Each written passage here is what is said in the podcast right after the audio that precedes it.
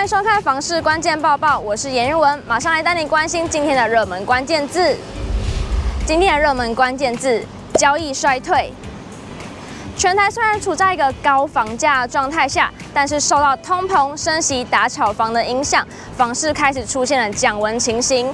其中六都就有二十二个行政区移转度数下滑。一起来看最新概况。根据六都地政局公布的最新买卖移转栋数资料，二零二二年一月到七月的整体表现，比去年同期衰退了百分之一点四。其中就有二十二个行政区下滑超过两成，减幅最多的是高雄市的桥头区，直接少了七成。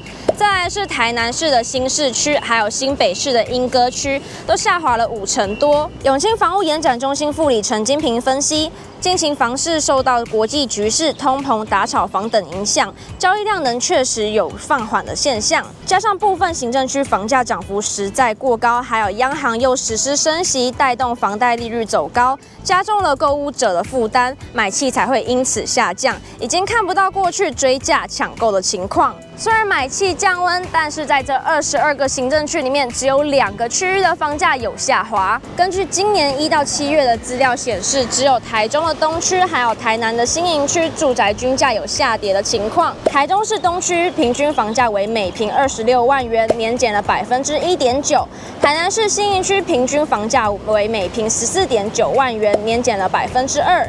不过，陈金平说明，虽然两区的房价有走跌，但是下跌幅度都在百分之二以内，代表目前房价仍有支撑度。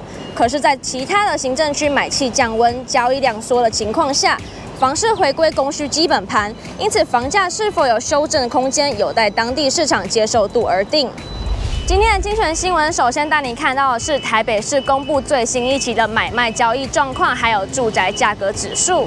台北市地震局公布，一百一十一年五月台北市十家登录交易件数还有总额都比四月减幅了两成。观察十二个行政区，只有大同区的交易量有变多，比四月增加了一成八。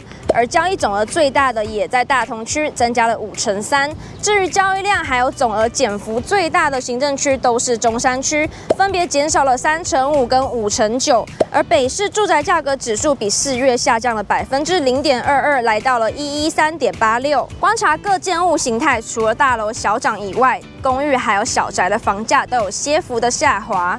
社区型的大楼有电梯、有管理员，生活非常的方便。那还有什么细节是需要注意的呢？永庆房屋客法部经理陈继先建议，民众在下定签约之前，不妨在社区内的公共空间多走多逛。他也整理出社区需要注意的五大雷区，包含社区公告栏不能不读，管委会每季财报可以看出管委会的运作情形。另外，除了管理员的配置，绝对不能少了安管设备。民众还可以在社区附近绕一圈，来了解周遭民情。最近有不少民众身上起了疹子，就有皮肤科医生提醒要注意家中这些地方。台北市立联合医院中心院区皮肤科主任表示，民众会起疹只是因为禽螨的关系，而禽螨临床案例以五月为高峰，提醒民众户外晒衣一定要小心。他指出，要摆脱禽螨的危害，最重要的是要防止鸟类在房子外栖息筑巢，特别是窗外、冷气旁还有阳台。另外，要尽量避免在户外晒衣服，尤其是有鸟类出没的地方。家中也要保持干燥，使用空调及除湿机，可以加速禽螨的死亡。今天的买房卖房，我想问有网友提到预售屋交屋的问题。这名网友表示，代销说房子已经准备要拆鹰架了，他想问这样离交屋还有多少时间？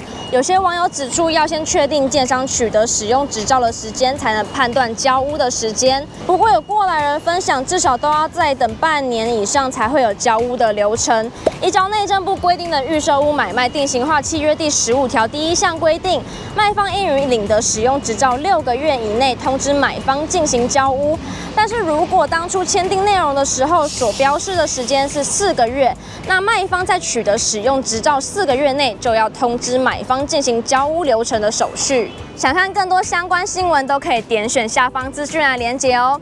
感谢收看今天的房市关键报报，我们下次见。